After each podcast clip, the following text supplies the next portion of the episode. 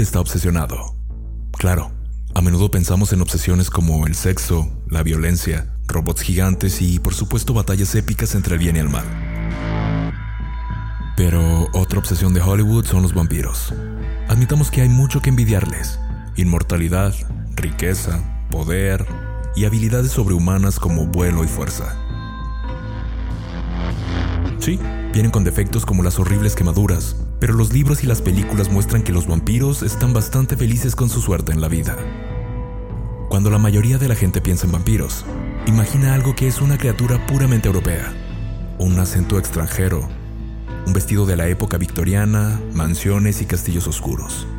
Un lenguaje visual común para la mayor parte del mundo occidental, pero esto es solamente una pequeña faceta de una leyenda que tiene cientos de expresiones.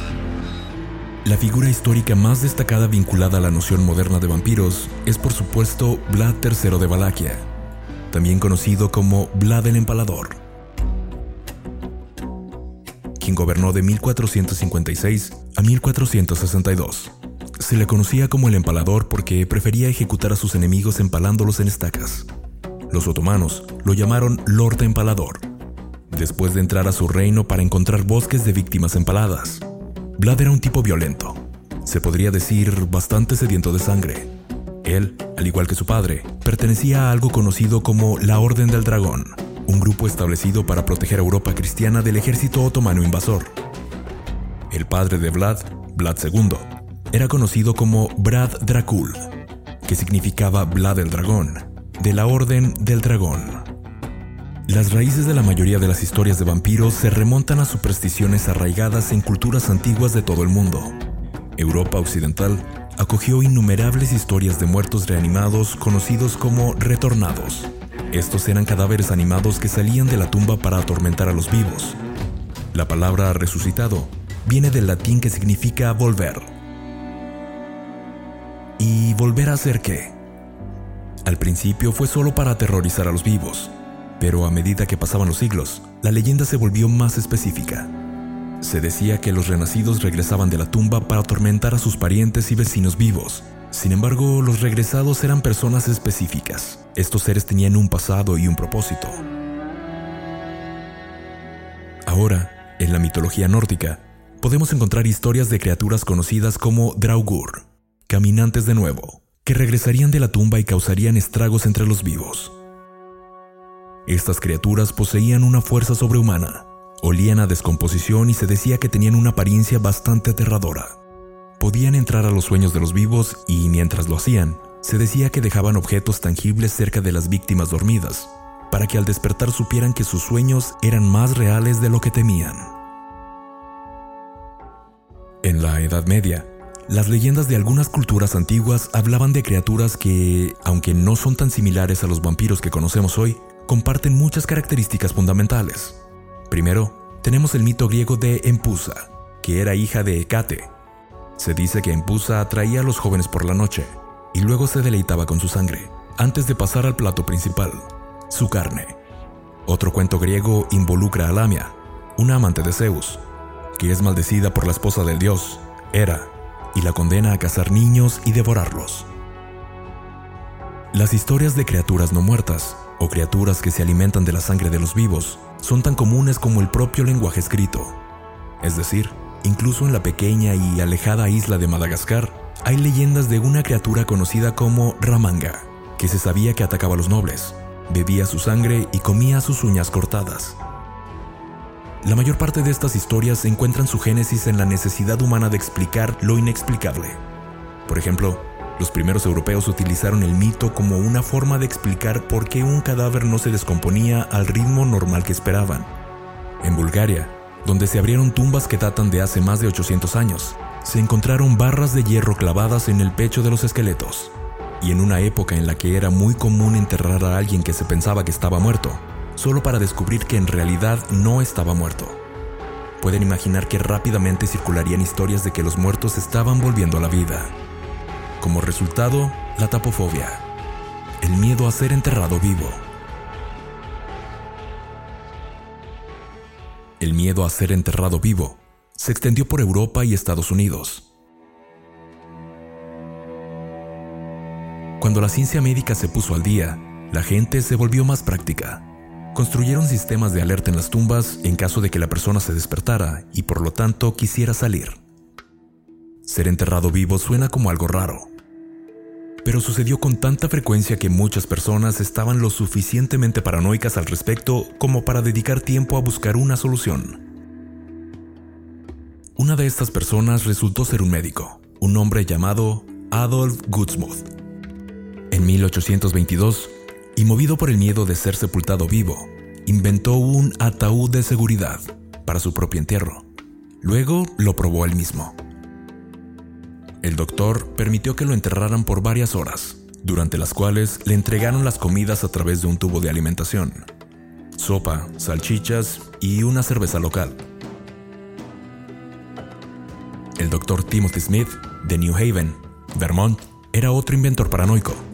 Creó una tumba que aún se puede visitar hasta el día de hoy en Evergreen Cemetery, una cripta enterrada de la manera habitual, pero tenía un tubo de cemento colocado sobre el rostro y una placa de vidrio colocada en la parte superior del tubo a nivel del suelo. El Dr. Smith murió de muerte natural y fue enterrado en su elegante ataúd con vista. Nunca se despertó, pero los primeros visitantes de la tumba informaron que tenían una vista clara de su cabeza en descomposición, hasta que la condensación oscureció el vidrio décadas después.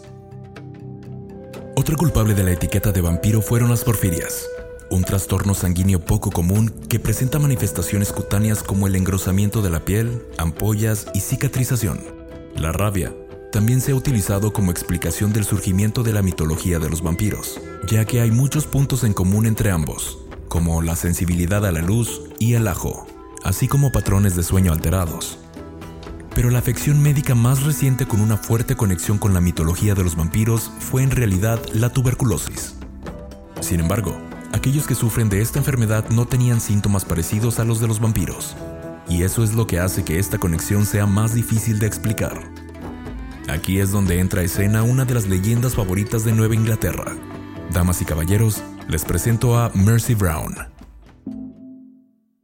Lina Mercy Brown era una joven que vivía en la segunda mitad del siglo XIX, en Rhode Island y fue una de las principales protagonistas de lo que ahora se conoce como el gran pánico vampírico de Nueva Inglaterra. Historias como la de ella se pueden encontrar repetidas por todo Rhode Island, Massachusetts, New Hampshire y Vermont, y se hacen eco en las vidas de otras personas en situaciones similares. Los resultados tienen conexiones sorprendentes tanto con la idea moderna de los vampiros como con las historias antiguas.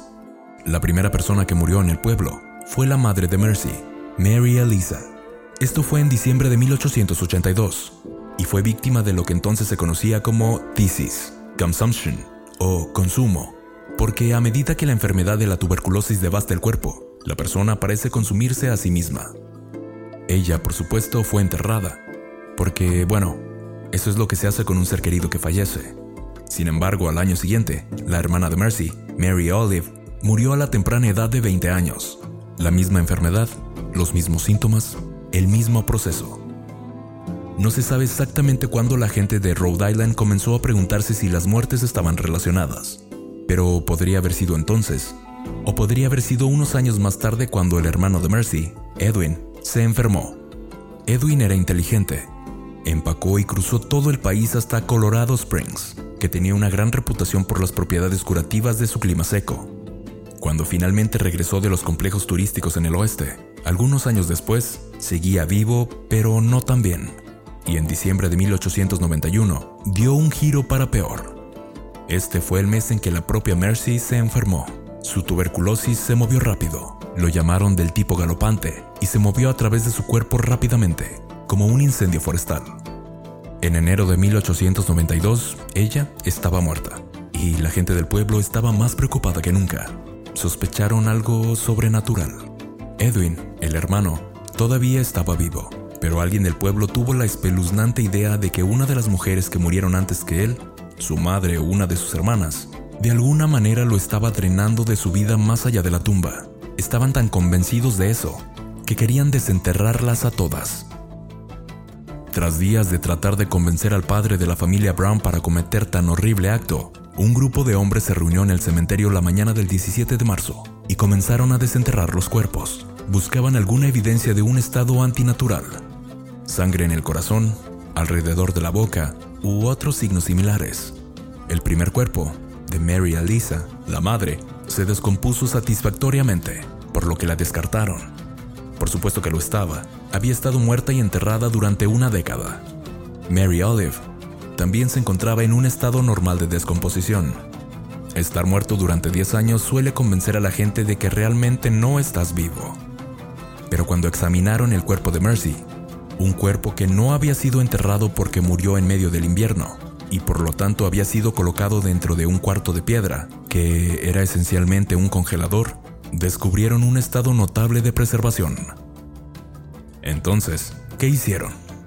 La gente supersticiosa hizo lo que aprendió de sus antepasados. Cortaron el corazón y el hígado de Mercy, dentro del cual encontraron sangre coagulada. Los quemaron en una piedra cercana, que por cierto todavía está allí por si alguna vez visitan el cementerio, y luego mezclaron las cenizas con un tónico. Luego le dieron ese tónico a Edwin para que lo bebiera. Él bebió el hígado y el corazón de su propia hermana. ¿Funcionó? No, por supuesto que no funcionó. Edwin murió menos de dos meses después. Sin embargo, hizo que Mercy Brown fuera conocida como la primera vampira estadounidense. Por inusual que pueda parecer esto, es posible que se sorprendan al saber que sucedió con bastante frecuencia. En 1817, casi un siglo antes de la exhumación de Mercy Brown, un estudiante universitario llamado Frederick Ransom murió de tuberculosis. Su padre estaba tan preocupado de que el joven saliera de la tumba y atacara a la familia que pidió que lo desenterraran. El joven Ransom fue cortado y quemado en la fragua de un herrero. Incluso Henry David Thoreau escuchó historias de este tipo de eventos y lo mencionó en su diario personal. El 26 de septiembre de 1859, escribió, Lo salvaje en el hombre nunca se erradica del todo. Acabo de leer acerca de una familia en Vermont que varios de sus miembros murieron de tisis. Simplemente quemaron los pulmones, el corazón y el hígado del último fallecido, para evitar que más familiares lo tuvieran. Entonces, por supuesto, se corrió la voz sobre lo que le sucedió a Mercy Brown, como solía ocurrir cuando un cuerpo era desenterrado y cortado en pedazos. Sin embargo, el caso de Mercy llegó a aparecer en un periódico llamado The New York World y causó gran impresión a las personas que lo leyeron. ¿Cómo sabemos? Porque se encontró un recorte de este artículo en los papeles personales de un director de escena de Londres después de su muerte. Su compañía de teatro había estado de gira por Estados Unidos en 1892. Evidentemente leyó la historia, la encontró inspiradora y la guardó. Tan inspirador que se sentó unos años después y escribió un libro. ¿Quién era ese hombre? Su nombre, Bram Stoker. Y el libro, Estoy seguro de que ya lo habrán adivinado. Drácula, publicado en 1897. Day Made a Tonic. Lore. Aaron Mankey.